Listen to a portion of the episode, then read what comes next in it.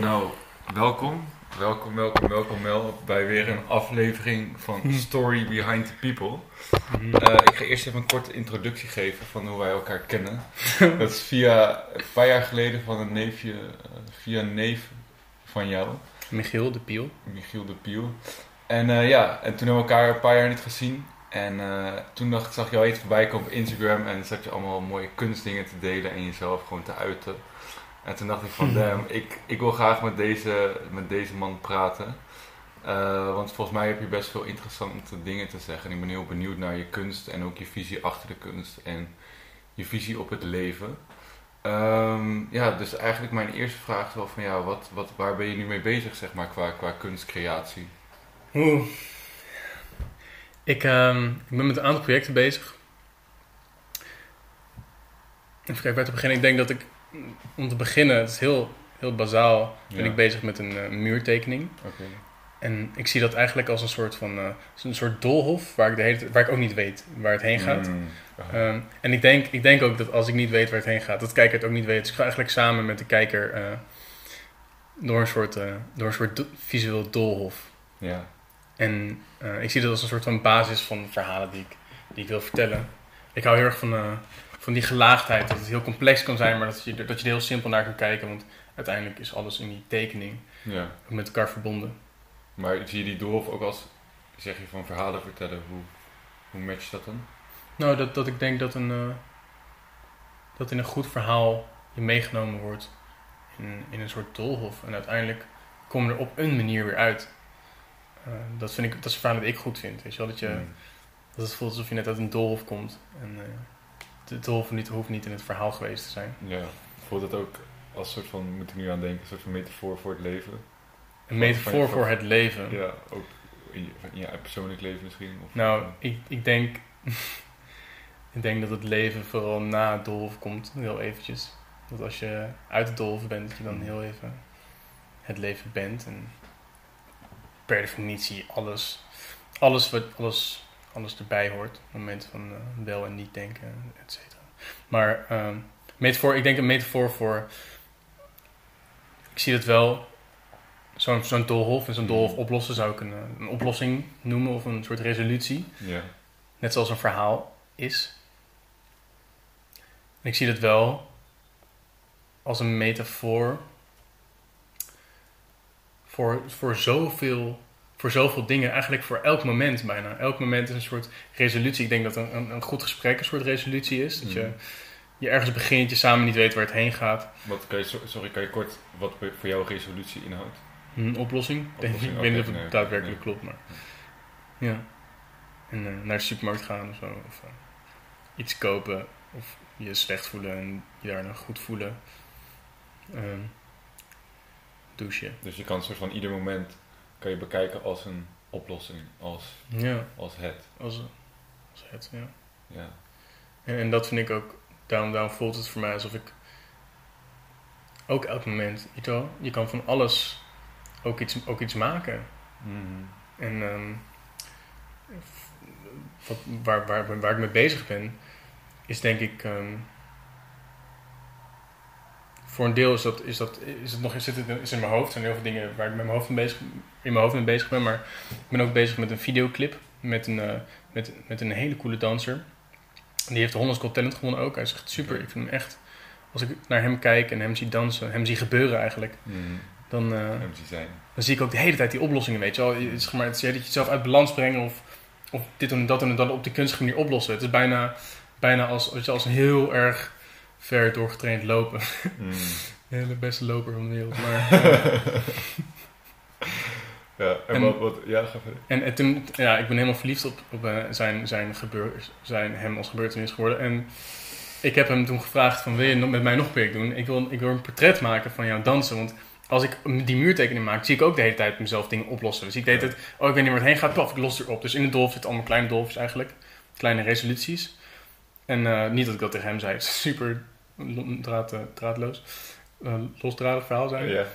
Maar eh, ik, moet even mijn, ik moet even mijn... Ik zit op een podcast en moet vertellen over mijn, mijn dingen in een enthousiaste manier stem loslaten.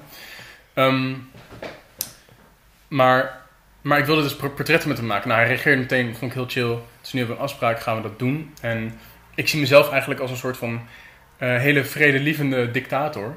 Omdat ik alle ruimte maak. Ik maak alle ruimte. Ik maak zeg maar de hekken zo eromheen. Ja. En, en ik geef hem dus een soort canvas, eh, letterlijk en figuurlijk, om op te dansen. ja. En ik zorg, ik zorg voor de, de kleurkeuze, de duur. En, en, en, en ik, ik zeg hem, wat, weet je wel, wat is jouw favoriete nummer? Of, of dit nummer, moest je beluisteren, Ja. dit nummer ken je nog niet. Ik ga een aantal, op een aantal manieren gaat hij dansen op een heel groot canvas. ja, gewoon letterlijk op een doek. Ja, op een heel groot doek, ja. En, ehm, en, en ik kies de materialen, ik kies kleur, ik kies hij de helemaal lagen. ingeschilderd. Ja, bijvoorbeeld. Maar het kan ook zijn dat hij alleen maar handschoenen aan heeft die doordrenkt zijn en sokken. Of, eh, of hele kleren. Of ja, een soort van naakt, maar dan met een, eh, Ja. shirt, een hemd en een eh, onderbroek. Mm. Dus daarin wil ik de, het, het raakvlak van... ik wil eigenlijk... Ik denk dat als je van, van dat dansen tekenen maakt, dan zie je dat, dat het hetzelfde is. En daaruit Mm. praatte ik met hem. En ik vind dat iets heel moois. En ehm, ik denk dat dat iets, eh, het is iets, iets, wat heel moeilijk is om over te praten, maar het is, het is bijna niks zeggen. Weet je, ik maak alleen maar de ruimte voor iets om te gebeuren, maar ik, Ja. hoef, ik zeg er niks mee. Ja. Eh, en ik denk dat dat, dat, dat heel veel zegt. En ik wil dat ook laten filmen. En ja, de, de, de filmers mogen hun eigen oog volgen. Maar ik wil dat ze eerst dit filmen. Eerst, eerst, eerst bijvoorbeeld, ik wil er niet veel over zeggen nog, maar mm, ik, ik, ik wil, de, ik wil de, de kader stellen voor waarin ze mogen filmen. Sowieso voel ik mij een beetje als, als kunstenaar ontwikkelen. Ja. Dat ik de, de conceptueel leider ben of zo. Omdat ik, eh, Hmm. Het klinkt ook alsof je een soort van dat je zelf een creator bent, zoals met het Dolf, maar dat je daarnaast ook hmm. gewoon samenwerkingen aangaat waar, je, waar, jij, waar je zegt van oké, ik, ik, ik zie het, dus je bent een visionair en dat je andere mensen soort van hun ding laat doen en dat jij dat op een bepaalde manier opneemt of, of whatever en dat het dan een soort van dat een kunstwerk wordt. Ja, ik denk dat, denk dat je dat kan omschrijven als dat ik me... wel, ik vind het heel leuk om een huis te bouwen, maar ik vind het ook heel leuk om de architect te zijn. Hmm.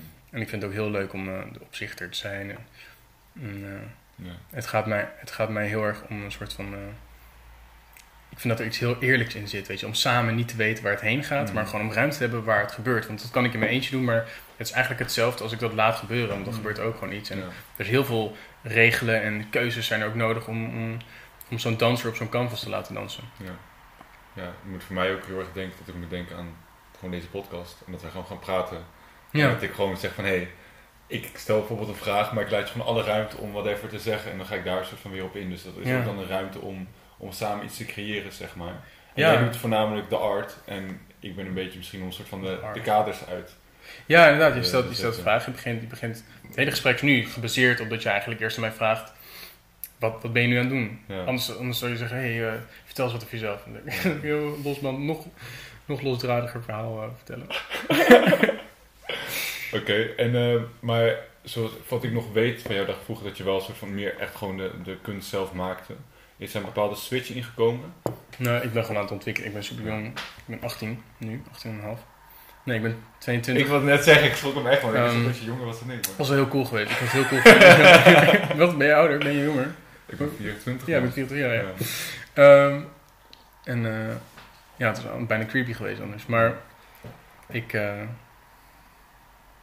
wat is je vraag ook weer? Ehm, ja, of, er, zeg maar, een, Oh, ik- een- of, of dat er een bewust punt was. is. Dat je dacht van oké, ik wil niet alleen zelf kunst maken, maar ik wil het eigenlijk ook een soort van architecteren. Nou ja, wat er net... Of het, maar het kan ook gewoon natuurlijk Waar we het net over hadden bij, eh, bij het eten, toen ik Ja. het eten nog aan het maken was. was dat ik... Dat, dat naar fine arts gaan, autonome Ja. kunst, was voor mij een hele belangrijke stap. Ja, Omdat ik eerst op illustratie zat. En nou ja, dan ben je de illustrator zelf. Dan zal je natuurlijk nooit gaan bedenken... Nou, ik wil dat iemand anders deze illustratie maakt. Je kan zo misschien als je heel hard werkt en conceptueel denkt... dat je een, eh, algoritme illustraties kunnen maken. Of weet ik veel, een kolo- kolonie mieren. Het zou wat minder eh, illustratief zijn. Het zou niet dienend zijn aan een, aan een onderwerp wat iemand anders geschreven heeft. Of een, een boek wat iemand anders maakt, wat vaak illustratie is.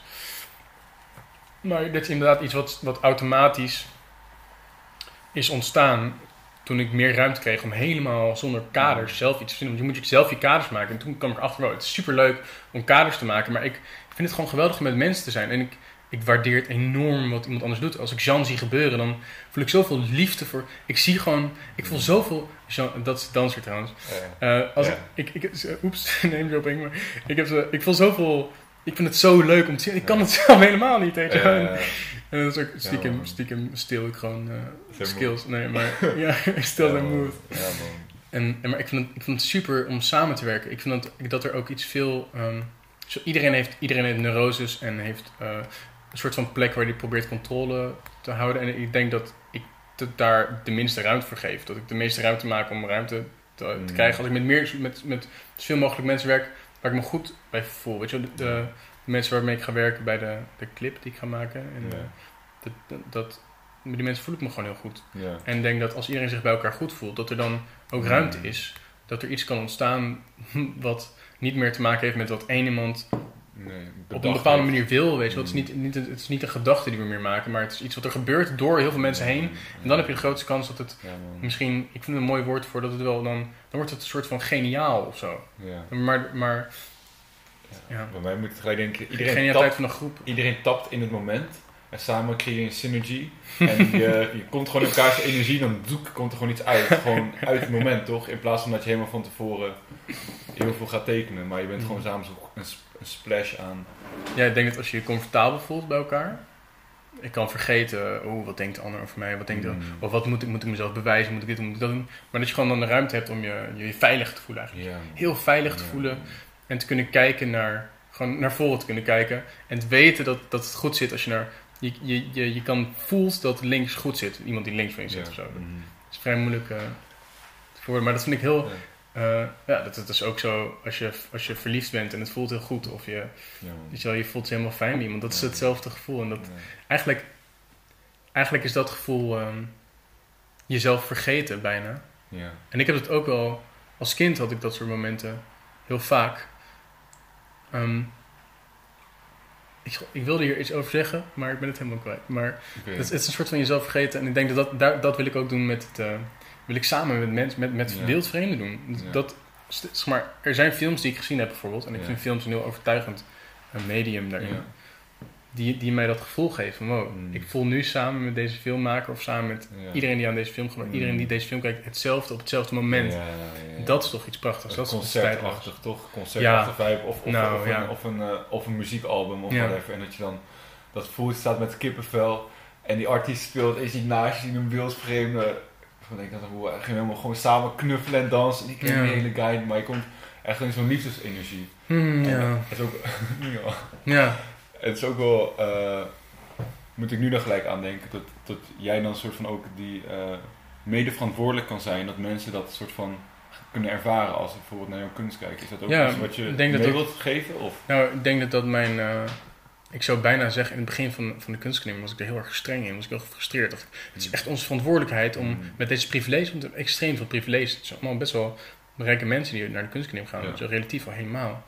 Ja. Ehm, ik weet niet meer precies wat je vraag was. Ehm, ja, Kom dat maar. je een soort van die vibe, dat je zo'n samenhorigheid wil- hebt en jezelf verliest. Dat dat soort van, dat Ja. je dat eigenlijk al doet tijdens het creëren, maar dat je ook dat de mensen meegeven die, dat, die dat observeren. Zeg maar. wat ik dus echt denk, is dat dat alleen maar kan als je dat doet tijdens het creëren. Je kan niet, Mm. als jij namelijk iets Ja, denkt en je wilt, je denkt, als ik denk dat ik jou iets te vertellen heb, ja.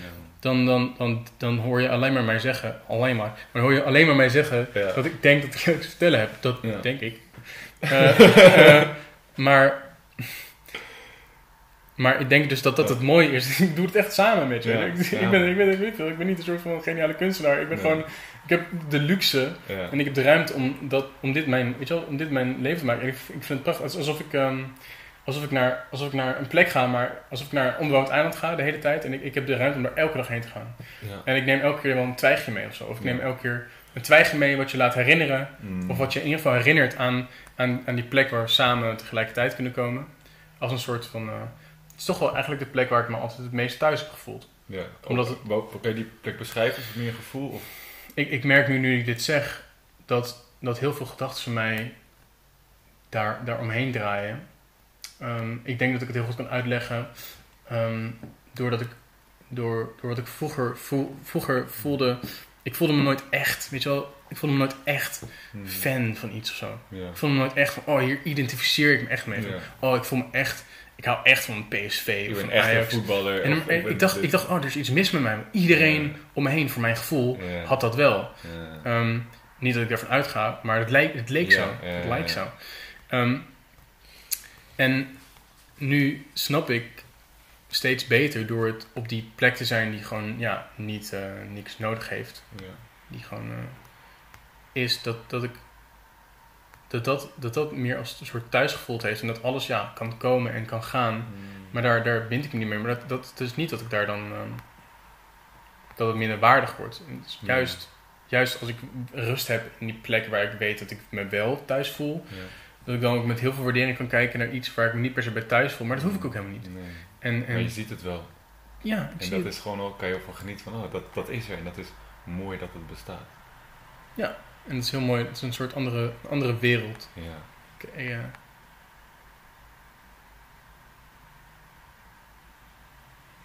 Ja, man. Ja, je moet denken dat die plek, wat ik moet zeggen ook als niet dat het gewoon een soort van de rust in jezelf is. En dat er niet per se iets waarvan je denkt, oh ja, hier, hier houd ik me aan vast, hier ben ik krampachtig in. Maar het is gewoon eigenlijk gewoon de soort van serenheid in jezelf. En Ja. dat soort van voelt van, dat is genoeg. En als je op die plek bent, dat je dan ook heel veel ruimte hebt tot ingevingen of tot, tot, tot creatiekracht. Dat je die Ja. creatiekracht gewoon puur en dan Ja, kan het van alles zijn. Dus het kan de ene keer een doolhof zijn, de andere keer kan het een videoclip zijn. Of, of weet, weet ik veel, whatever. Ja. Eh, ja. ja, inderdaad. Dat klinkt, klinkt wel heel fijn als je op die plek bent. Klopt dat? Ja, het is bijna alsof je om, om, om goede kunst te maken. Het voelt, vind ik, het is heel fijn als het kunstwerk voelt alsof het gemaakt wilt worden. Want ik merk, ik ga het nooit je, afmaken. man. Ik maak het ook nooit af als ik merk dat ik iets heel erg moet maken. Dat is echt precies, je de, de zin, de zin kill your darlings. Mm. Die wil ik echt opblazen. Kill all your darlings. Dus ook is Ja. allemaal. Dat is allemaal per definitie als het een darling is. Een een darling is, het is alsof, alsof een darling bijna een verleiding is. En wanneer het een verleiding is om dat te maken, dat klinkt misschien heel abstract. Het is een beetje een grote stap uit de gedachte die ik ooit heb gehad. Dus misschien is het nu niet helemaal valide. Maar het is, eh, eh, wat ik bedoel met een verleiding is dat, dat een darling, juist omdat het zo voelt van ik moet dit maken op een, op een manier weet je wel, dat, je al een beeld hebt, dat je dus al weet waar het heen gaat, Mm. dan, dan is het eigenlijk iets wat, niet, iets, iets wat, jou, iets wat jou Ja. meeneemt. Mm. In plaats van dat, Ja. je, dat het door jou heen komt. Ja, je, je voelt het niet, maar je keert denkt, er, tegen je. Of je, je denkt erover na in plaats van dat je het echt voelt. En je creëert uit, uit, ja, ja, uit, je- uit ingeving, Ja. zeg maar. ja. Want het komt mij heel bekend voor. Überhaupt nadenken. Ja. Ja, want ik denk, ben uh, laatst tijd meer bezig met gedichten schrijven, zeg maar.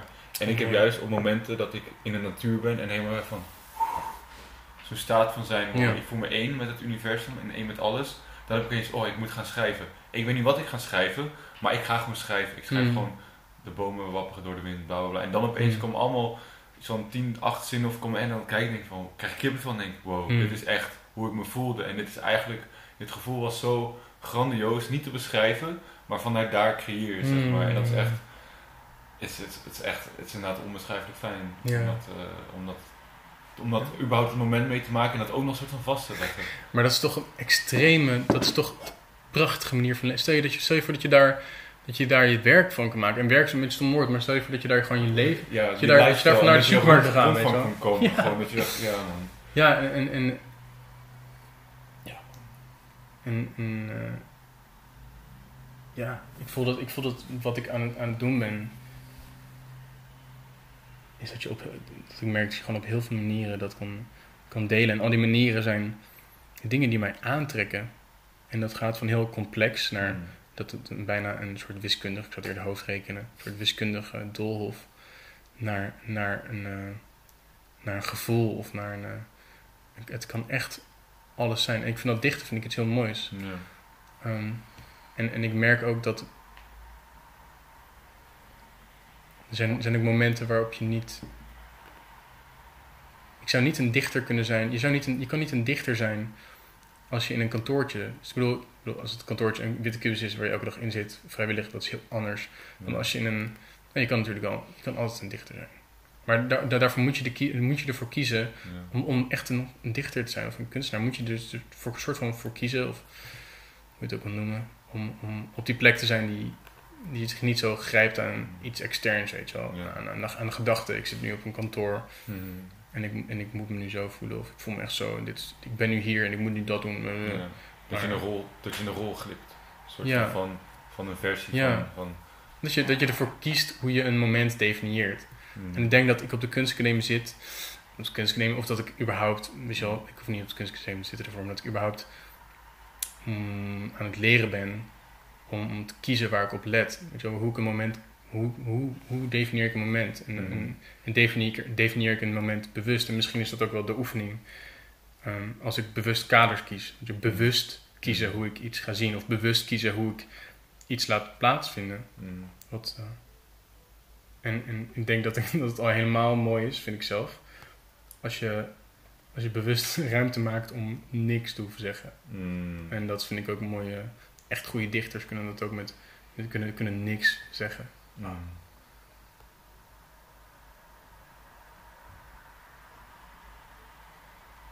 Mooi. Ja, het is echt heel mooi. Ik zou denk ik ook echt heel erg. Ik zou het heel kut vinden om eh, filosofie te studeren. Ja. Oh man. Zoveel denken. Niet dat ik. Niet, misschien ook weer helemaal niet. Maar ik, want ik, grappig, ik want studeer het niet, maar. je komt wel een soort van, verkeerd, maar ik heb beeld vind dat je best wel nadenkt.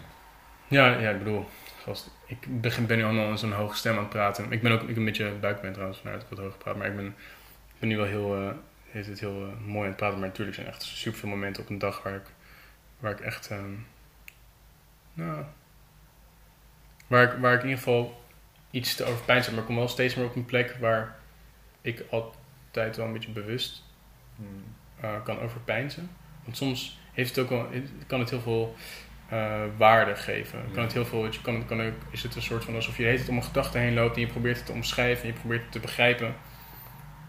Ik denk dat ik dat gewoon heel graag wil. Weet je. Iets, iets echt begrijpen wat er, wat er in me gebeurt. Ik denk dat ik dat alleen maar kan begrijpen. Je wilt gewoon heel goed je, je innerlijke wereld kennen, voelen maar ik en denk.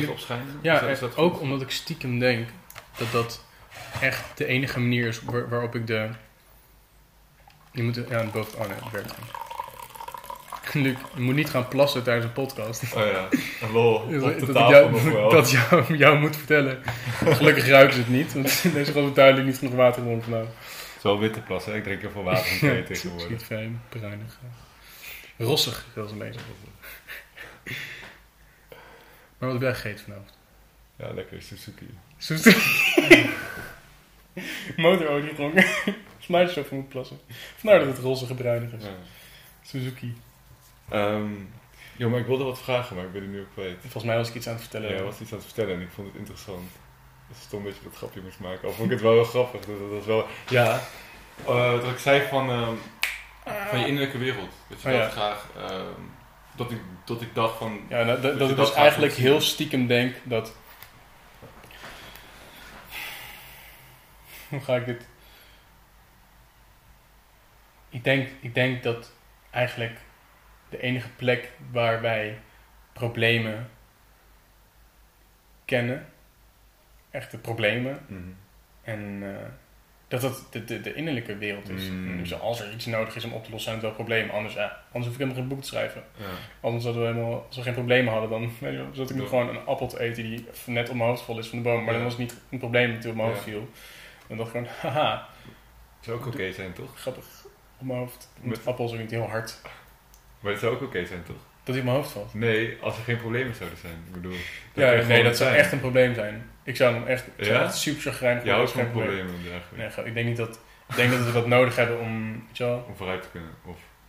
wellicht, misschien is het wel zo dat als, als er geen problemen meer zijn, dat het moment dat er heel veel licht uit de hemel komt en we allemaal ineens zo samenkomen, allemaal stukjes in stukjes exploderen en samenkomen als een bal. En dan blijkt God gewoon een soort bal te zijn, een bal van licht. En dat zijn we dan gewoon nog, weet je wel. Dan zijn we helemaal geen mensen meer. We zijn, één. ja, we zijn allemaal een soort van eh hersencellen van God. Het gaat echt goed. We hebben nog geen wijn gedronken met een klein beetje ayahuasca erin. Het gaat echt goed. Ja. Verder met de podcast, als je kijkers die net zijn luisteren. Luc met, eh, veel geluk met Luc. welkom bij de podcast. Ik heb echt zin om straks met Luc op de bank te gaan zitten. Luc is een persoon waarmee je graag op de bank zit. Hij is 2,40 meter. Uh, optisch 2,40 meter. Um, en hij heeft altijd een hele brede glimlach. En ik noem hem altijd een grote vriendelijke reus. En uh, het is gewoon een hele lieve gast. Iedereen wil hem knuffelen natuurlijk. Hij gaat ook reizen. Stel je voor dat die, die, man van 2,40 meter... Wat jij dus brengt naar de wereld... is, is jouw, jouw presence. Gewoon dat iedereen... Wow, wat is dat? Is dat een mens? Wow, kan ik hem knuffelen? Een hersenstel van God. ja, een enorme hersencel. Dan ben jij gewoon een heel, heel deel. Ja. Je, bent, je bent het elastiekje wat om je brein zit. Anyway, ik wil dus ook geen geneeskunde studeren. Zullen we zo op de bank gaan zitten? Ja, ja. Ik had het al, ik had het, dit is dus slecht, want ik had het dus al in mijn hoofd voordat we de podcast gingen maken, maar het leek me heel leuk. Ja, we kunnen Leek me gewoon wandelen? Dat is Ja, we gaan wandelen naar de bank. Ja, man. Luc en ik zijn huisgenoten gaan voor iedereen die zwijgt over corona. Hier, neem een. Heel Dank, dankjewel. grote kans op rugproblemen. Ga ook trouwens, als je aan het luisteren bent, lekker zitten. Maak Ja. jezelf cozy, je verdient het. dankjewel. Je verdient het. Ook jij. Chelsea. Zelfs, zelfs Mel. We zijn maar aangekomen op de bank. Ja. Nou, wil je nog een, een ander project vertellen? Want je, want Ja. ja. nee, laat me eerst zeggen, want eh, ik zag dus op Instagram, op social media, dat jij allemaal andere kunstenaars ging vragen van, hey, you wanna work with me, man? En toen dacht ik van, oké, dope. Hard dat je dat gewoon doet, toch? dat klonk heel erg op de Big Lebowski. Hey, wanna work with me, man? Ga door. Ja, en eh, nou goed, toen dacht ik van, uit, oké. En toen, eh, dus laatst, eh, vandaag of gisteren een project ervan gezien. En wil je nog vertellen over andere projecten, wat, wat de ideeën zijn? Is er eentje waarvan je denkt, oké, dit vind ik wel echt, wel echt dope, gewoon echt, echt hard. Nou, ik vind het wel leuk om over dat project te vertellen. Ja, oké, Want dat is goed, dat is een, ehm, een audiovisueel album. Ehm, Een nieuw album? ja, ik, nou, het, was, het, het idee was een album, dus het woord album zit nog gewoon in mijn hoofd. Oké. Maar, maar ik had inderdaad via mijn, eh, echt een, een eh, paar maanden geleden, via mijn verhaal op Instagram, Mhm. gevraagd: Hey, ik wil, een, eh, ik wil met mensen binnen één dag een videoclip voor een nummer maken wat we in één dag maken. En je hoeft geen muzikant te zijn en je hoeft niks met kunst te doen, je mag gewoon bestaan. En toen hebben super veel mensen Mag gereageerd. heel voor de bus parkeren? Ja. Wil je met mij doen? Ja, tuurlijk, fucking graag. Ja, Ja, oh my god, leuk. Ja, lijkt me echt leuk. Ja. Oké, nou, afspraak. Ja.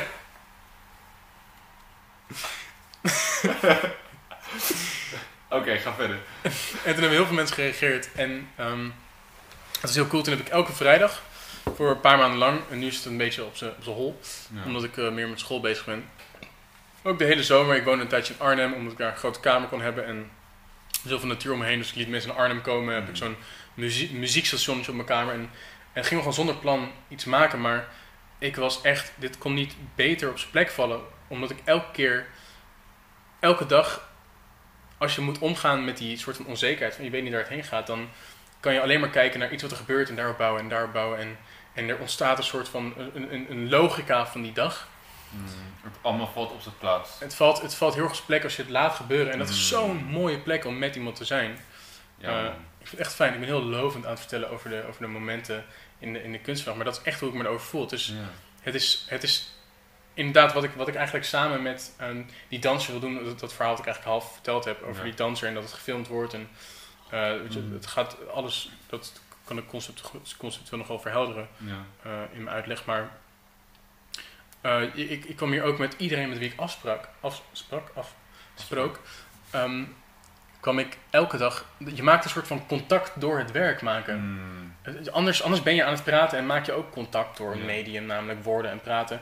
Je maakt toch altijd contact. Dus hetzelfde contact dat je maken. Maar het is super cool als je het contact kan zien als een soort product, weet je wel. Ja, een soort van, Net als nu. Net als nu. ja, met de podcast Ja. zal een, een prachtige afspiegeling zijn van het contact dat wij gemaakt hebben. En als, als, als ik met die mensen aan het eind van de dag naar de video keek of, Ja. of naar het materiaal wat we hadden en ging een andere dag stiekem editen, ik mag je uitknippen, nee, een grapje. Maar ehm, dan, dan zagen we een perfecte afspiegeling. Weet je wel, perfect in, in alles. Ja. Gewoon helemaal volmaakte afspiegeling van wat voor contacten die dag gemaakt hebben. Want sommige mensen kende ik goed, sommige mensen ken ik al mijn hele leven, sommige ken, mensen ken ik niet, had ik nog nooit gesproken. Sommige mensen wist ik niet eens dat ze me volgden.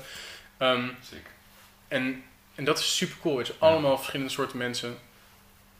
En, en ik wil dat eigenlijk heel graag met vreemden gaan doen of zo. En wat, wat cool is, is dat je met, met, met z'n tweeën ook een soort angst aangaat. De angst om, Ja, om ja. fouten te maken. Of de, Ja. angst om, de angst om het fout te doen. Of de angst om een fout te maken. Of de angst om foto te maken. met de, de mensen die je niet kende en naar je toe kwam, dan is er überhaupt een angst. Ik weet niet hoe ver jij dat, maar ik ga ervan uit dat een aantal van die mensen alvast ook de angst hadden gewoon om überhaupt het aan te gaan, het avontuur. Ja. En gewoon naar je toe te gaan en denk van ja, you don't know each other. ik ben in het echt ook heel intimiderend. Ja, Mensen denken altijd, jezus man. echt zo groot. Ja, je hoort het ook aan mijn stem vandaag. Dat ik echt... Hij is dus 2,40 meter, maar dat kan ik... Takes one to know one, zeg maar. Dat wilde ik eh, alleen even zeggen. Ja, Ehm, ja, maar je gaat dus eigenlijk een soort van eh, een avontuur aan met, met elkaar. Ja. Eh, en daarbij creëer je iets. Ja. En je weet niet eens wat je gaat creëren, maar je laat je gewoon meenemen Ja. door je gevoel. ja, en heel veel dingen... moment. Er zijn ook heel veel Oh, je dingen die... voelt, sorry, je voelt het echt heel erg, maar...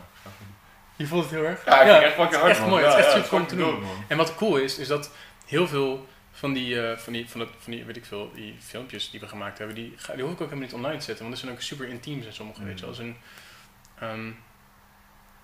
eh, en dat is, echt, dat is echt heel mooi. En, en soms is het ook gewoon geworden dat ik iemand, een, een, een beste vriendin, heel lang niet meer gezien had. En dat we gewoon nog heel lang moesten praten. Dus we hebben de hele dag gewoon Ah. gepraat. We hebben dat wel opgenomen, maar we gaan er niks meer doen. Nee.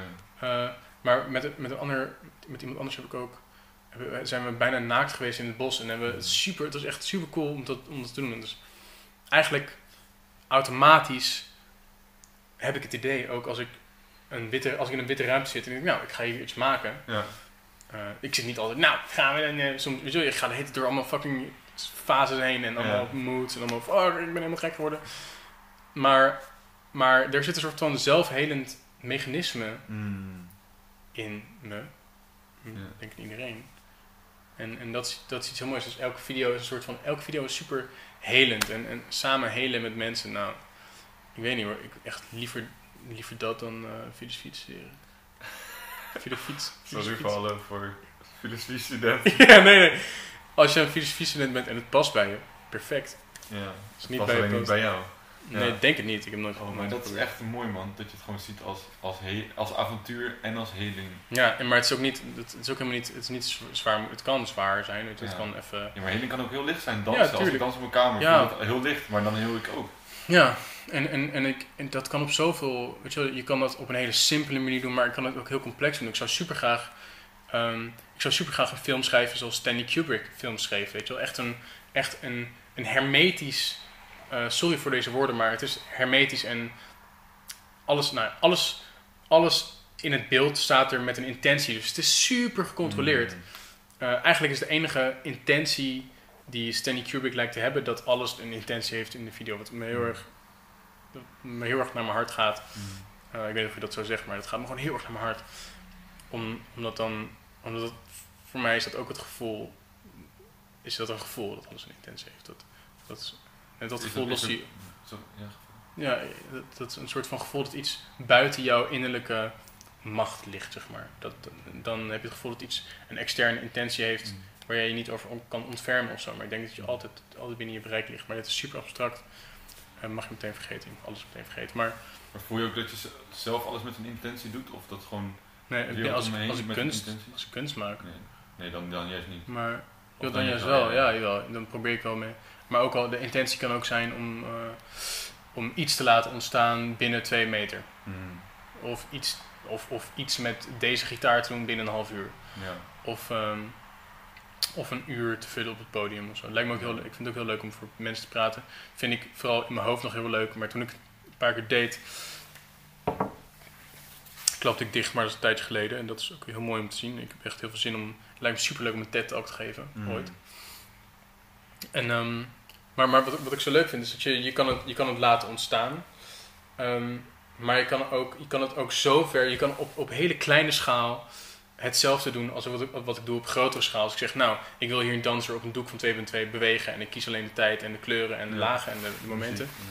Ja. Ehm, maar je kan het ook, je kan, je kan, zeg maar, uiteindelijk kan je er ook voor kiezen, ja, ik kan deze hele ruimte precies vormgeven zoals ik wil en ik kan de acteurs mijn tekst geven, maar uiteindelijk ontstaat er iets wat je toch niet in controle hebt. Als je daar nou net ruimte voor geeft, als je zoveel mogelijk controle genomen hebt, eh, dat lijkt me ook, dat lijkt me ook heel, heel leuk. Ik weet nog niet of ik daar echt iets mee zeg, maar dat lijkt me gewoon, dat lijkt me heel cool. Dat vind ik zo cool aan Stanley Kubrick of zo. Dat, dat hij dat, eh, weet je wel, dat, dat hij, dat hij een, eh, een screenplay of, of een, wat hij misschien zelf geschreven heeft, of misschien niet, dat hij dat moet aanpassen en dat hij ook in een Mm. moment, een soort regisseur die heel erg in het moment, in, in, in, de plek waar dus alles is geregeld, er zijn acteurs, er zijn camera's, licht, alles, superveel dingen, miljarden euro's, miljoenen euro's, guldens, dollars. Ehm, en en je, moet, je moet dan in een moment, nog steeds in een moment die keuze maken. En ik denk dat dat, dat is een soort van, dat is, dat is echt een lekkere staat van zijn. Man. Dat is denk ik een staat van zijn waar, waar, waar een professioneel schaker in is. Ik zeg dat zo, schaker, schaakspeler, schakering in is. Spaat, in die staat, staat, spatel. En ik denk ook dat een, ehm, een, een goede goochelaar en een goede comedian Ja. zoiets in die, die staat is van ehm, alles kunnen doen met het moment. Omdat, Ja. je toch, omdat je toch wel weet, omdat je weet waaruit je Ja. iets zegt. Weet je wel, als ik, als ik, eh, ik zeg niet dat ik daar helemaal ben, maar daar ben ik mee bezig. Dat wil ik trainen. Tenminste, dat ben ik automatisch aan het trainen door dingen te doen. Ja, door te, door te creëren. Ja, dan wil ik, wil ik van, van, van niets een soort van iets kunnen maken. Ja. Maar daarmee wel een soort van liever niets zeggen. Want ik denk dat je, als je niets zegt, dat je dan, dat is het meeste wat je kan zeggen. Denk ik. Het is ook moeilijk om te zeggen. Niet. Ik keek heel belerend toen ik dat zei trouwens. Ik zal niet meer mezelf naar beneden houden. Ehm, ik wilde wat vragen. Het zijn allemaal veel woorden die je me afvuurt, dus je moet ook allemaal Ja, even, volgens mij kan ik heel lang laten praten. inzinken. Nee, ik vind het heel fijn man. Ja. Nee man, ik vind het oprecht juist... Ja, ik eh, vind het ook fijn. ik word ook blij oprecht als je zo eh, gepassioneerd praat over Ja. je eigen Het is echt, ik, ben niet, creatie. ik heb niet echt door dat ik iets zeg of zo. Het is gewoon een soort Het van gevoel eruit. Ja, maar dat is heel herkenbaar, want dat is ook als ik soort van, eh, als mensen mij bepaalde vragen stellen en dan denk ik, word ik getriggerd, omdat ik denk, ja, dit is ik echt interessant over een gedicht of over Ja, reizen, ja. of over dingen die ik heb ervaren, zeg maar gewoon intense momenten, dat ik helemaal van, ik word gewoon,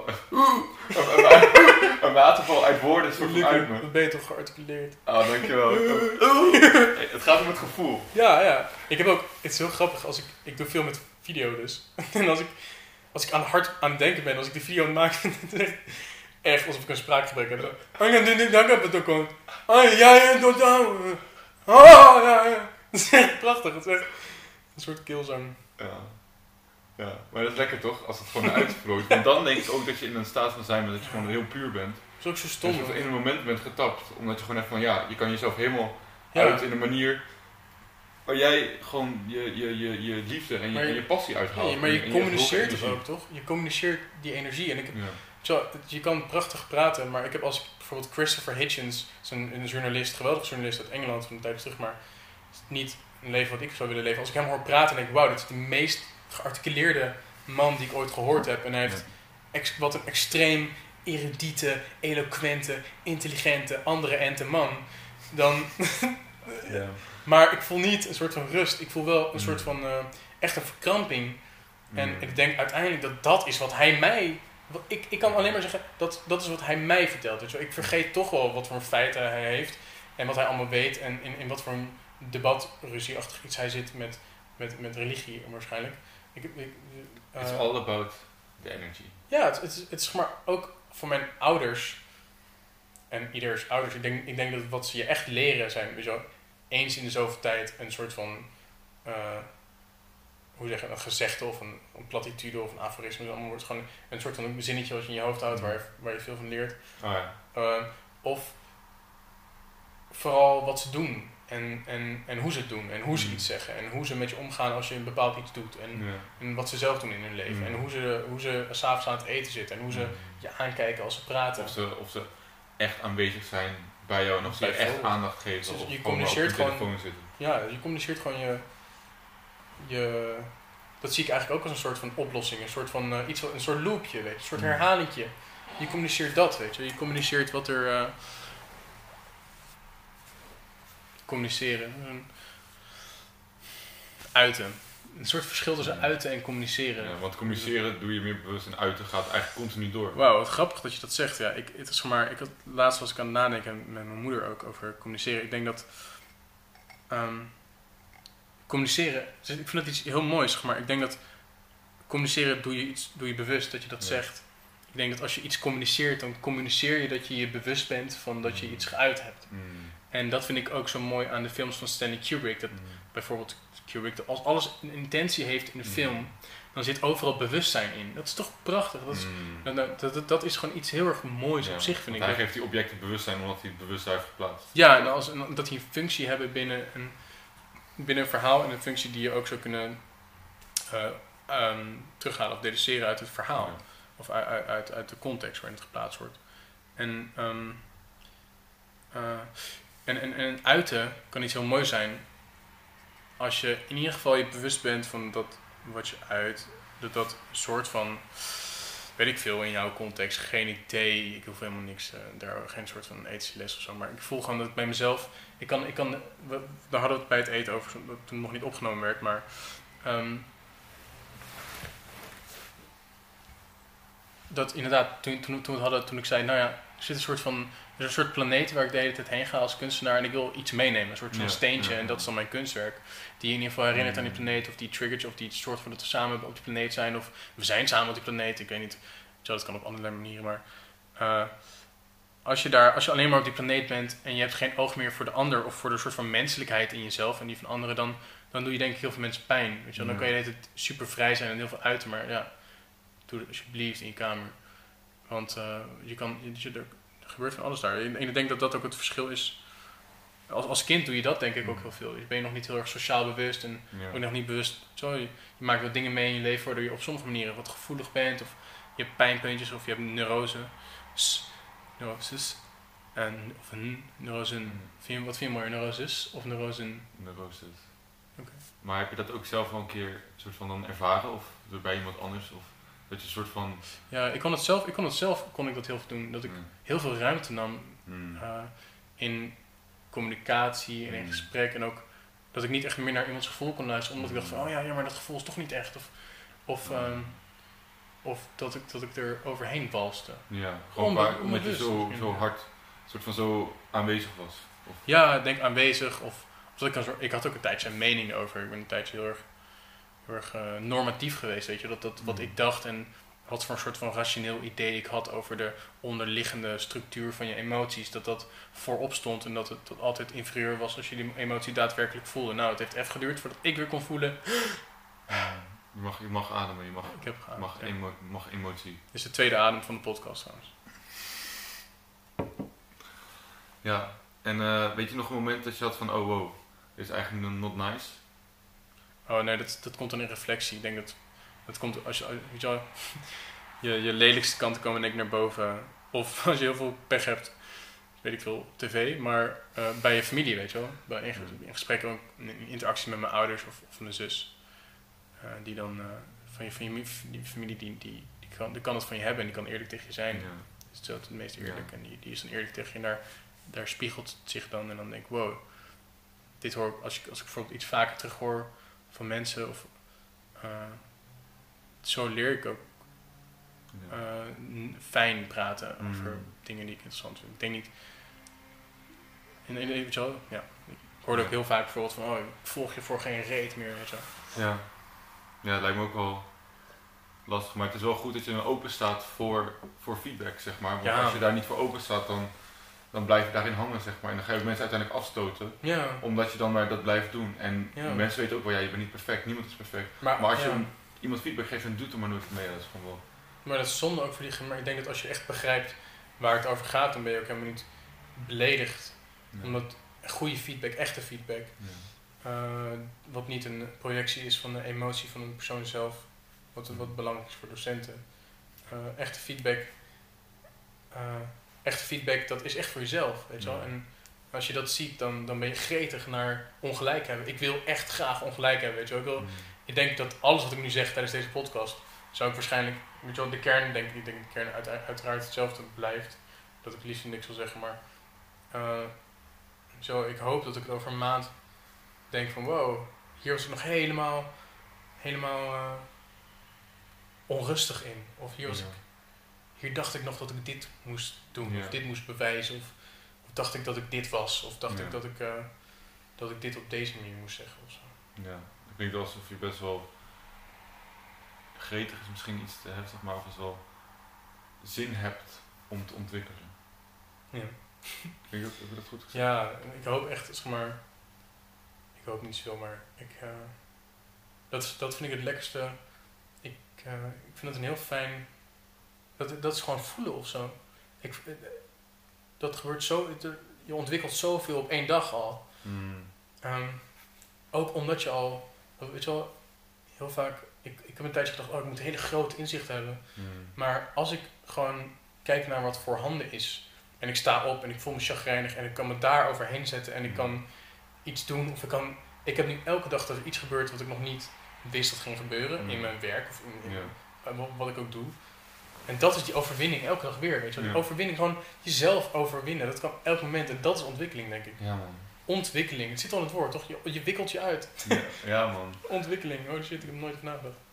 Lekker. Ik kan gewoon staan. Nooit met over ontwikkeling is weer een nieuw inzicht. Weer gegroeid. Ja, holy shit, ik ben helemaal, wat een, helemaal ontwikkeld. Ja. Nou, ik hoop het nog niet helemaal. Nee, zal wel snel zijn. helemaal klaar. Bent op je Nee, 18e. klaar. Op je 18e. Ja, ik ben 18 en een half. Oh ja, 18,5. Maar goed, ehm ja, ik bedoel me heel erg denken gewoon, voor mij denk ik heel van, ik wil gewoon zoveel mogelijk uit mijn comfortzone zijn. Nou, niet zoveel mogelijk, maar je je wel gewoon rela- relatief vaak. Want dan heb Ja. ik het gevoel dat ik dan meer ontwikkel en meer eh, ja, leer. En ook al kunnen dan eh, fucking kut dingen zijn, of, eh, of het is niet zoals je dat verwacht, of whatever, negatief, maar meestal is het wel van wow. Eigenlijk valt het meestal mee en is het altijd van, oh ja, wow. Het is gewoon avontuur toch? Het is gewoon echt Hm. en, en, en eh, als je alleen maar denkt van, oh nee, het, het, het, het is gevaarlijk, of het, oh nee, dit kan fout gaan, dan is het, minder, is het enger om uit je comfortzone te gaan. En ik denk, hoe meer je dat doet, Mm. hoe meer je de magie van de wereld kan zien, zeg maar meer de compleetheid van de aarde. Want er is zoveel op de wereld toch? ja, ik er denk, is zoveel te bevatten, dat is niet normaal. ja, we zullen altijd, wat, wat, ehm,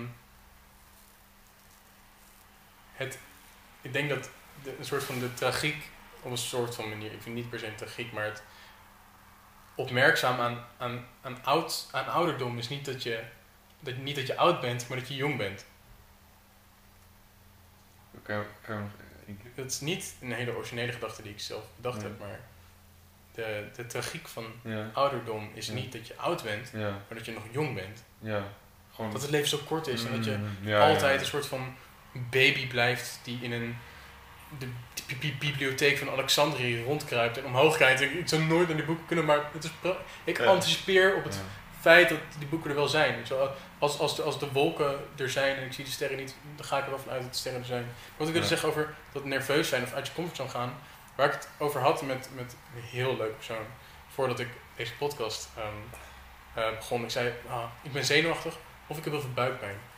En toen, eh, toen zei, zei ze, "Hm, ik ben, ik ben niet zo snel zenuwachtig. En toen zei ik, winnaars zijn ook nooit zenuwachtig. Toen zei ze, ah, volgens mij is het wel een beetje zenuwachtig. In ieder geval wilde ik wilde zeggen, dit ging helemaal nergens over, maar wat ik wilde zeggen is, ehm, wat ik wilde zeggen is dat na een tijdje, ik leer steeds meer waar ik wel, waar, waar het wel nuttig voor is om nerveus voor te zijn. Wel, als je heel erg nerveus bent voor iets wat eigenlijk niet zo gegrond is, bijvoorbeeld, eh, oh, misschien, misschien ben ik slecht, of misschien doe zo, je kan denken, oh, misschien, misschien weet je wel, ah, maak je nou maar zorgen over iets wat daadwerkelijk nut heeft om je zorgen over te maken. Of zo. Dat, dat me- merk ik steeds meer van. Ik maak me nu niet zorgen over of ik nou wel of niet eh, goed ben. Weet je, ik vind het niet meer erg om fouten te maken. Ehm, maar eh, ik ben bijvoorbeeld, eh, ik, waar ik me soort van zorgen om maak, ik, ik weet niet of ik het überhaupt zou willen omschrijven of zo, maar misschien is dat eerder dat ik, weet ik veel, dat ik niet, misschien maak ik me alleen maar zorgen om het feit van, oh, misschien ga ik me zorgen maken en ga ik allemaal dingen zeggen die ik denk dat ik moet zeggen. En eh, ga ik mezelf proberen te bewijzen of zo. Dus dan maak je nou zorgen om dat soort dingen. Ja. Zodat je, Terwijl je gewoon ook en dat je dan weer plots op alles vergeet en dat je dan ineens niet meer nadenkt over wie wel of niet zorgen maakt. Ja, je kan ook gewoon rustig zijn. Ja. Toch? Ja, je kan plaats van zorgen maken, gewoon lekker denken, nou, ik ben hier gewoon. En eigenlijk zijn al je zorgen in je hoofd, want je bent, als je gewoon in het moment bent, dan... Nou, of je focus. eh, ik denk dat wat ik, eh, wat ik dus heel mooi vind aan, aan het afspreken op een dag met iemand, is dat je eigenlijk door doen leer je steeds meer je te focussen op waar je nou daadwerkelijk mee bezig bent, dan over het nadenken, dat je sociale gedachten of eh gedachten over jezelf of eh, over jezelf via de ander in je Ja. hoofd. En eh, dat, dat, dan, dan vloeit het allemaal wat meer. Nee, je wordt gewoon minder bewust van jezelf. Ik, ik denk dat de, de beste muzikanten, dansers, tennissers, voetballers en koks, Cox weet ik niet. Ik weet niet of dat... eh, maar die, die, die vergeten gewoon Mm. zichzelf heel goed. Weet je. Ik denk dat als je echt... Weet je wel, iemand als Leonel, Lionel Messi, die, die, voelt zo, die kan zo goed in het gevoel van voetballen zitten. Als ik hem zie voetballen, dan denk ik, wow, je bent een soort van eekhoorn. Shout-out to Denk- Messi. Shout-out naar Messi de eekhoorn. Ja, hou, je, hou je van voetbal of niet? Nee, maar... Oké, Jawel. nice. Laten we het niet over hebben. Maar eh, ik hou van voetbal trouwens hoor. Maar meer van... Dan, eh, Maar ik snap wat je bedoelt. Gewoon wat je punt dat je wil maken. Dat het, dan is het gewoon kunst wat je doet. ja, dat En kan om, niet. echt, om dat echt te laten flowen. Dan moet je in de flow zitten van het Ja, moment. En, nee. niet in je eigen, en niet te veel denken. Oh, ik ben hiermee bezig. Maar gewoon Ja, gewoon ermee bezig zijn. echt, echt, een, echt, echt gewoon één fuck geven om het wat je ziet of zo. Ik denk dat daarom, ik was ook heel slecht in de middelbare school, ik heb het niet afgemaakt ook. Omdat ik echt, het maakte me echt niet uit. Het maakte me niet uit of ik alle woordjes had geleerd in een Mm. avond. Het maakte me niet uit of ik, of Heel ik, herkenbaar. of ik, het maakte me geen zak uit, weet je wel. En ik voelde ook van, dit is niet kennis, dit zijn allemaal dingen die ik nu ga leren, die me helemaal geen soort van basisconcept geven. Tenminste, ik ben nooit verder gekomen dan een derde. Ik kan niet zeggen of daarna misschien ineens basisconcept kwamen. Hele helps, hulpzame conceptuele frameworks, waarmee ik de wereld kon eh, bestrijden. Nee, maar eh, ik voelde, eh, weet je wel, het ik gaf er gewoon geen fuck om. Ik, ik, weet je wel, ik merk alleen, ik merk dat ik gewoon echt alleen, oké, wat komt, heel even een rant. Er kan, ik, ik kan echt alleen iets doen als ik het echt wil. Ja. En, en ehm, Intrinsieke motivatie. zoveel mm, docenten en ouders en grootouders en, en, en voogden en partners en mensen, die verspillen zoveel tijd door, door iets te gaan denken dat iemand iets moet leren wat ze nog niet kennen, of dat je iets moet gaan doen wat je nog niet bent, of dat je nog heel veel moet gaan leren voordat je kan wat je wilt doen. Als je, ik denk dat iemand als Lionel Messi ook of zo, die, die traint keihard en et cetera. Eh, maar uiteindelijk doet hij, dit is gewoon waar hij voor gemaakt is. Voor hem was het, voor, voor mij zou het voor mij zou het echt fucking zwaar zijn om zo hard te trainen als Lionel Messi, omdat ik het toch niet echt wil, weet je wel. Dus dat, hij wil het echt. Of, Hij doet het uit plezier. Ja, ik hoop en waarschijnlijk niet elke dag. Anders is hij maar- echt ziek gedisciplineerd, maar Ja. ehm, het, ik, ik kom er gewoon, ik heb mijn middelbare school niet afgemaakt. En, en weet je wel, dan zou je... En nou in een fucking nice living room. In Ja. our living room. Ja. Eh, maar wat ik, ja, vind ik heel mooi dat je dat zegt. Want nu, Ja. mijn gedachte nu komt omhoog van... Zo. Als je deze eh, gedachtegang volgt van jou en waar ik me heel erg kan vinden... Dat eigenlijk voor iedereen zijn hoogst fijnste leven kan leven... Als hij gewoon zijn authentieke zelf kan vinden. Je iets doet wat je geen moeite kost, maar Ja. het wel... Precies, je authentieke zelf zijn en daarin jezelf gaan ontwikkelen. En Ja. daarin gewoon dan gaan zijn en gaan creëren. En dat kan van alles zijn. Dat kan, kan hardlopen zijn, maar dat kan ook schilderen zijn, maar het kan ook, weet ik veel, timmeren. eh, Ja. En, Of kassamedewerker. Stel je vindt Ja. dat fucking nice, dan is dat fucking hard als je Of- daar goed op gaat. of kassenmedewerker die ook poëet is in haar vrije tijd. Zeg Ja, maar, precies. maar- Bro, maar ik mag één ding. Ik heb ook echt eh, een tijdje gepicnic, gewoon magazijnmedewerker op zo'n dingetje. En je moest eh, gewoon orders pikken. En ik vond het heerlijk. Ik vond Hmm. het als echt gelukkig. Het kost me geen moeite. En ik zat daar gewoon en ik was klaar met de dag. En ik dacht, ja, je bent ook zo lang, hè? ja, dat is echt fijn. Want ik hoef niet op mijn tenen te staan. Ja. Nee, maar gewoon dat je een soort van, dan gewoon heel meditatief werk. En dat je gewoon Ja. lekker je ding deed. Ja, en je ja. gewoon lekker zo jezelf erin verliezen. Maar dat er ook mee uit van, je hoeft niet Ja, iets jezelf super in- bijzonders te zijn. Maar gewoon als je vindt Tuurlijk, waarin nee, jij... alles is bijzonder. Ja, Dat is ja, toch man. prachtig. Ik vind, eh, ik vind koken ook zo lekker en ik vind eh, mijn plantjes verzorgen vind ik heel lekker. En wandelen vind ik ook heel lekker. Mm. Gewoon allemaal van die dingen. Het is een soort van. eh, als ik, als ik, ik zei ook tegen docenten. Toen, als, als ik naar mijn, toen ik die muurschildering ging doen, dat was heel erg zo'n proceswerk. Mm. En ik werkte met pastelkrijt en schuursponsjes. Mm. Want dan kan je het altijd blijven hervormen. En laag over laag of laag en kleur door kleur en alles wegschuren en op wit weer maken. Eh, kon ik door blijven gaan. Het was gewoon een soort van wandeling. Elke keer, nou, ga ik naar links of ga ik naar rechts? Ik dacht er niet zo over na, maar je voelt gewoon het natuurlijke pad van de lijn en de kleur. En, eh, en het gaat erom voelen wanneer je het voelt, het doen, weet je wel. En als je, als je gaat nadenken en denkt, oh, ga naar links of rechts, gewoon even stoppen, knuffen, gewoon niet meer nadenken. En ineens loop je naar links. Ja. Of, eh, of ga je naar bed of zo. Ja, want ik, dat was inderdaad de vraag die die ik wilde stellen van... Dus Wat, wat doe je nou als je, wat?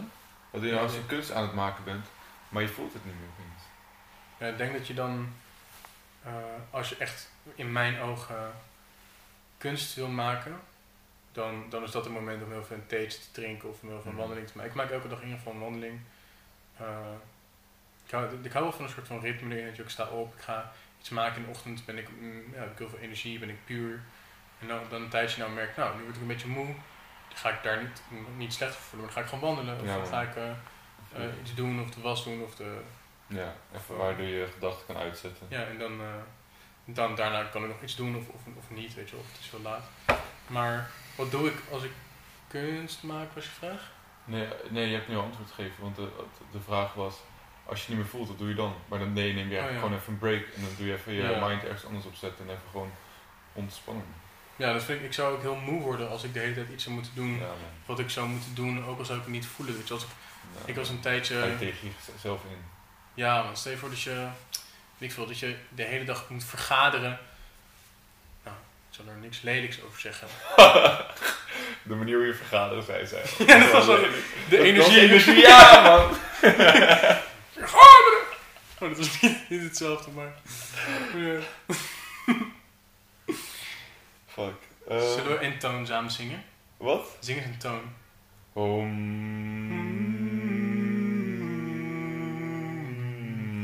Mm. Dus hoger. Oh. Zingen is niet mijn natuur. hè. Bij zingen voel ik me altijd heel Nooit ongemakkelijk. Ja. Maar ik dacht, ik, ik, ik het is oké. In een koor zou je ook echt opvallen. Je kan je niet verbergen.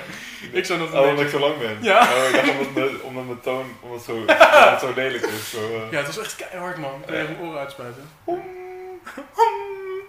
Dat dacht ik ook vandaag aan om. Dacht ik ook vandaag. Ik dacht van wow, dat die planeet die ik de hele tijd voel, die vormloze plek. Eigenlijk is het alsof, alsof je de hele tijd weer terugkomt naar om. Dat, dat geluid, de, Mm. de, de trilling van de oerknal wordt het wel Mm. genoemd, weet je wel. Dat Mm. geluid van de oerknal. Dat je eigenlijk die nog steeds, we zitten nog in de oerknal. Mm. Alsof ik gewoon dan lekker op dat geluid kan waven en flowen. In plaats van dat ik me zorgen maak over of ik Chiquita bananen koop of de biologische bananen Ja, met een eh, schijnbaar kartonnen Oh, plastic je, je zit gewoon in de flow van de, van, de, van de universe. In plaats van dat je heel heet het rationeel aan nadenken bent. Ja, ik wil geen claims maken over mijn dagelijks leven. ik, ik flow wel. Ik flow wel op het universum, ja, op zijn minst, ja, zeker. Ja, dat, is, heerlijk. dat is fijn om te horen. eh, Je zou maar een podcast luisteren waarin er niks gezegd wordt. Ja, ja, Mm. geen, geen waardeoordeel. Nou, maar dat is wel, eh, klinkt heel fijn om, eh, om dat te doen. Maar dat, ik neem aan dat het niet altijd zo is. Dat lijkt me dan wel. Dan lijkt Oh, me nee, maar- Jesus. Nee joh, dat ben ik helemaal niet. Ik heb ook helemaal geen baardgroei die, eh, die ik zou willen tonen op eeuwenoude geschriften. Maar eh maar, zou mijn een portret kunnen aanpassen en een baard kunnen verzinnen. Ehm, maar nee, ik, nee, natuurlijk niet. Ik ben helemaal geen missie. Iedereen, iedereen is Jezus ook. Hè. Mm. Iedereen is. Everybody's God. Maar, maar ehm, nee, ik, ik, ben wel, ik zit wel heel vaak in mijn menselijkheid. Ik heb ook, ik heb ook eh, moeilijke gesprekken en ik heb ook, weet ik veel, dingen die ik soms zeg. Waarvan ik denk, oh, dat ik niet moet zeggen of ik ben ook onzeker. En ik Mm, ook, Schuldgevoelens. ja, ik zit gewoon al de hele tijd te praten vanuit, vanuit die soort van extase van het maken van en het praten over. Omdat ik er gewoon echt heel blij van word. ja, maar dat is mooi. Dat Ja. is mooi. Maar ik een soort van ook, soort van ja. even voorbij ben op de grond wissen. ah! Jij laat, jij laat mij zingen. Dat jij het werk retributie. Oh my god. Nee. Oh eh, my god, wat een geweldige podcast host die gewoon wrokgevoelens, is dat een mooi woord? Nee, wraakgevoelens. ehm, ja, want dan blijft het puur. Als je Dus ik- een balans als, als ik dat voel, als ik dat voel en ik kan het uiten, dan kan het puur blijven. Als ik het in me hou, Nee, dan, oh, dan kan het niet meer, kan ik niet respect, meer respect. flowen. Zwaar respect daarvoor. Nou, dankjewel. Vind ik mooi. Ja, Box. tof. Ehm, Moet je Ja. vragen naar wat voor muziek ik luister? Nee, ga door. Wat wil je zeggen? eh, zo, je hebt me echt die vraag in mijn hoofd. Maar ik wil echt wat anders vragen. Maar ik Ja. Nee, nee, nee. Vraag iets anders. Vraag iets anders. Wat voor muziek luister je? Nee, ik... Oh, nu heb ik het controle genomen of iets waar ik niet controle over zit. Nee, oké. Vraag. Of opmerking. Is dan niet soort van die hele vibe die je mij geeft, soort van, of hoe je over het leven denkt of voelt, geeft mij het gevoel van eigenlijk is in jouw ogen, maar wat ik dan nu ook wel voel van het hele leven is gewoon één groot kunstwerk. De hele planeet en iedereen's individueels leven is eigenlijk een soort van palet om te. Probeer het te weer terug te, terug te koppelen naar het leven is een, eh, is een oplossing. Het is een metafoor voor het leven. Nee, niet eens man. Nee, nee, nee, nee, sorry. Niet eens, het kan gewoon net in mij op, zeg maar. Nee, dit was een verkeerde vorm en een, het is grappiger bedoeld, maar eh, Ik snap wel wat je bedoelde, maar het is niet helemaal dat is wel, het is al laat. Maar Eh, ja, ik denk wel dat. de- Misschien, levens, levenskunst. Ah, een kutwoord. Ik weet niet of dat woord andere connotaties heeft. Want wat ik ermee bedoel, ik heb nog nooit in een andere. Ik heb het een keer op een raam zien staan. Levenskunst, atelier. Ik dacht, Wow, Ik vind het wel deze mooi. mensen snappen het. Ja, ik vind het wel sick. Maar ehm, is dat het leven? Is, is een leven een kunstwerk? Ik denk wel dat het, weet ik veel, of het iets is, maar het menselijk leven en, en het leren omgaan met het leven hetzelfde is als het leren schilderen of zo. Het is gewoon iedereen, ook al, het is gewoon, je, je, je wordt geboren en je, je, je ontleert heel veel en je leert een soort van eh, jouw, jouw dingetje of jouw manier. Misschien ontwikkel je je karakter of je, je kijk op de dingen. Je kiest je, je, kie- je kiest je eigen systeem en weet je wel, hoe eigener het is, hoe, eh, hoe, hoe meer mensen het zal trekken, denk ik. Als, als het mensen trekt en als, dat, als je iets doet wat mensen trekt, zoals kunstenaar het publiek nodig over het algemeen, wat het ook is. Ehm, hmm. Maar ik denk dat het wel de, levens, de levenskunst zit hem natuurlijk ook aan het woord, is wel, is, wel het proces van, van het maken van, van de kunst. Ja. Ik denk dat het leven wel iets is wat komt na de kunst, nogmaals. Dat ik niet denk, ik zou liever leven Mhm. dan dat ik honderd kunstwerken zou maken. Snap je wat ik Ja. bedoel? Ik zou liever, de, in een ideale wereld zou ik Mhm. ja, letterlijk op een wolk liggen de hele dag. Met, zijn. Ja, wel met iemand denk ik. Maar dat zeg ik vanuit niet op de wolk liggen. Dus misschien eh, gewoon een wolk zijn. En gewoon zo, oh kom we gaan samen een grote wolk maken. Ja, oh, ik ben nu een konijn. En dat je als wolk ziet wat je zelf voor vorm hebt. Lijkt me Ben je toch geweldig. weer aan de kunst aan het maken? Ja, sorry. Je toch weer aan het creëren als volk zijn? Ja, ja, ja, zit maar dat zeg ik vanuit hier. Dat zeg ik vanuit hier. Als Ja. wolk zou ik gewoon een wolk zijn. Ja, dat, maar Zou dat ik- denk je. Zou Maar... allemaal één wolk zijn. Het liefst, Ja. eh, het liefst eh, wat denk je? Ja, misschien wel. Nee, maar ja, dat, dat is een soort van. Het, zou, het klonk meer als een soort Family Guy sketch. Dat je een Mhm. wolk bent die, die kijkt naar de vorm die zichzelf is. Maar weet je, dat zeg ik vanuit hier. Weet je. Ik denk niet dat je vanuit het perspectief van hier kan begrijpen wat ik eh, zou willen als ik geen kunst maak. Want ik ben nu nou eenmaal op een plek Mhm. eh, waar ik het op heel veel manieren fijn vind en soms nodig heb. En op heel veel manieren nodig heb om kunst te maken. Of eh, om, om een soort product te maken of om een soort iets te doen. Ja, iets te doen. Ja. Mooi. Heb je nog dromen? Ja, ik zou eigenlijk wel. Ik heb een vrij romantisch beeld ervan. Maar ik zou wel heel graag. In een. Gewoon echt. Mijn verhaal kunnen vertellen. Niet mijn verhaal, dat, is- dat is stom, maar. eh, de, de, de, die, die oplossing. Ik zou heel graag een heel groot publiek hebben om een, een werk te maken. Het liefste weet je wel, een soort van gevestigde naam te zijn.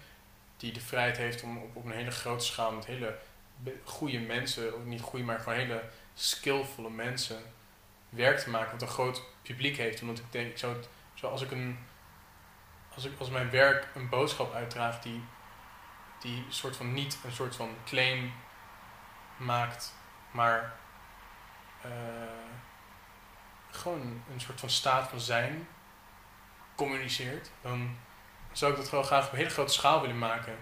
En dan, dan in die tijd dat ik dat maak, en in die, die, levensjaren dat ik dat maak, liefst toch wel in New York willen wonen. Ik hou heel erg van de kleuren van New York, ik hou van de gebouwen, ik hou van die structuur. Ik woon nu in Amsterdam en ik vind heel veel delen van Amsterdam ook een soort van New York. Ik ben in New York geweest en ik hou gewoon heel erg, het heeft zo'n mythische, het is natuurlijk ook in de, met de paplepel erin gegoten door allemaal leuke films zoals Home Alone en, en bijna elke andere film die ik gekeken heb in mijn leven, maar New York heeft toch wel een heel. eh, zo'n. Het is zo echt. Het is zo nep, maar het is zo, het is zo echt. Ik weet niet, het is zo'n fijn gevoel te krijgen bij New York. En, en daar, daar dan.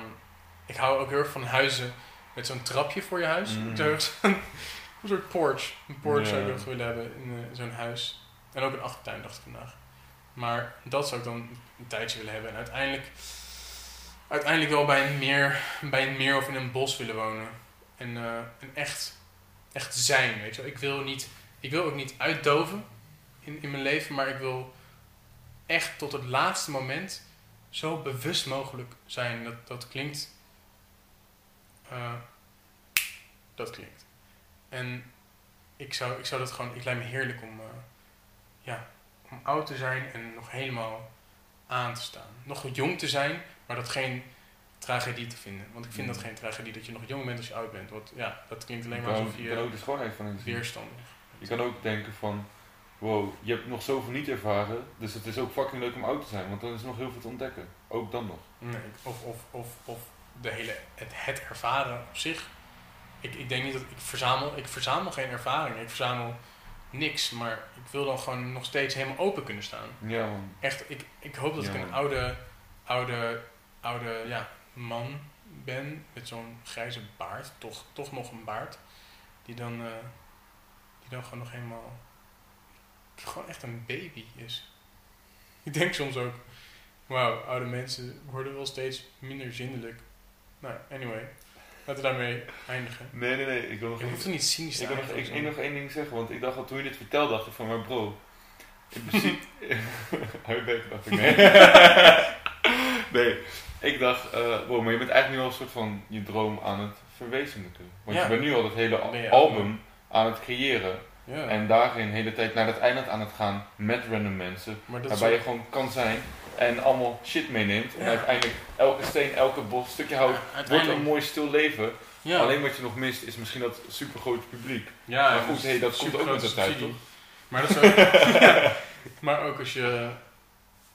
ehm, als ik elke dag... Weet je wel... Als ik... Ik ben nooit... Ik ben nooit meer echt zo gereinigd of zo. Mhm.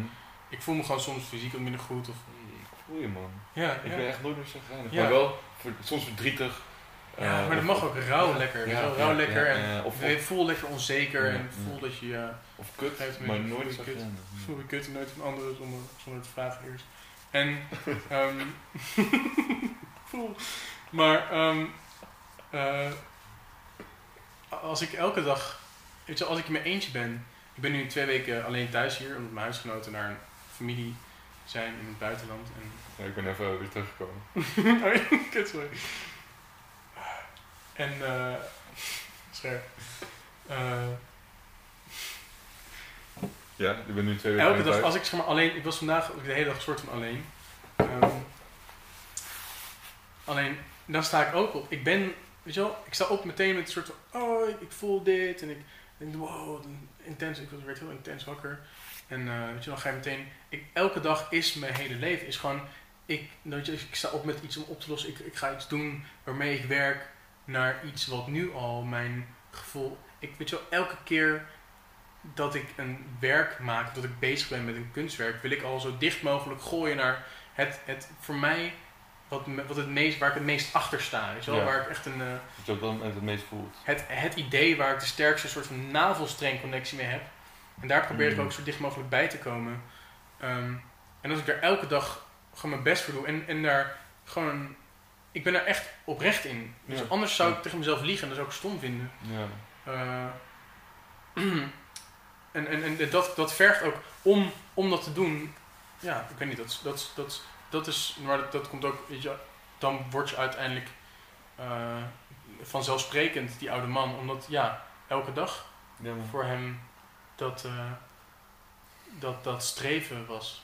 En elke dag, dus niet streven naar iets anders dan, dan eh, helder zijn, dan hetzelfde zijn als waar je hetzelfde van hetzelfde metafysische materiaal zijn als waar je werk van gemaakt is. En, en, en, en dat is hetzelfde als je dromen verwezenlijken. Is Mm. hetzelfde als eh, uiteindelijk willen zijn waar je elke dag voor, voor werkt. Ja man, je, op, je zo oprecht mogelijk uiten. Dan ga je maar dat is tegen jezelf, weet je wel. Gewoon vanuit jezelf zo eerlijk mogelijk zijn. Begin, gewoon beginnen bij zo, eh, zo oprecht mogelijk zijn tegen jezelf. Mhm. En, eh, en dat uiten en daar iets mee doen. Praten zonder dat je door hebt dat je praat en weet waar je heen gaat. Mooi. Oké, ik denk dat het tijd is om af te sluiten. Ik vond het wel een heel mooi einde, is wel beter dan een cynisch einde. Ja, toch? Ja.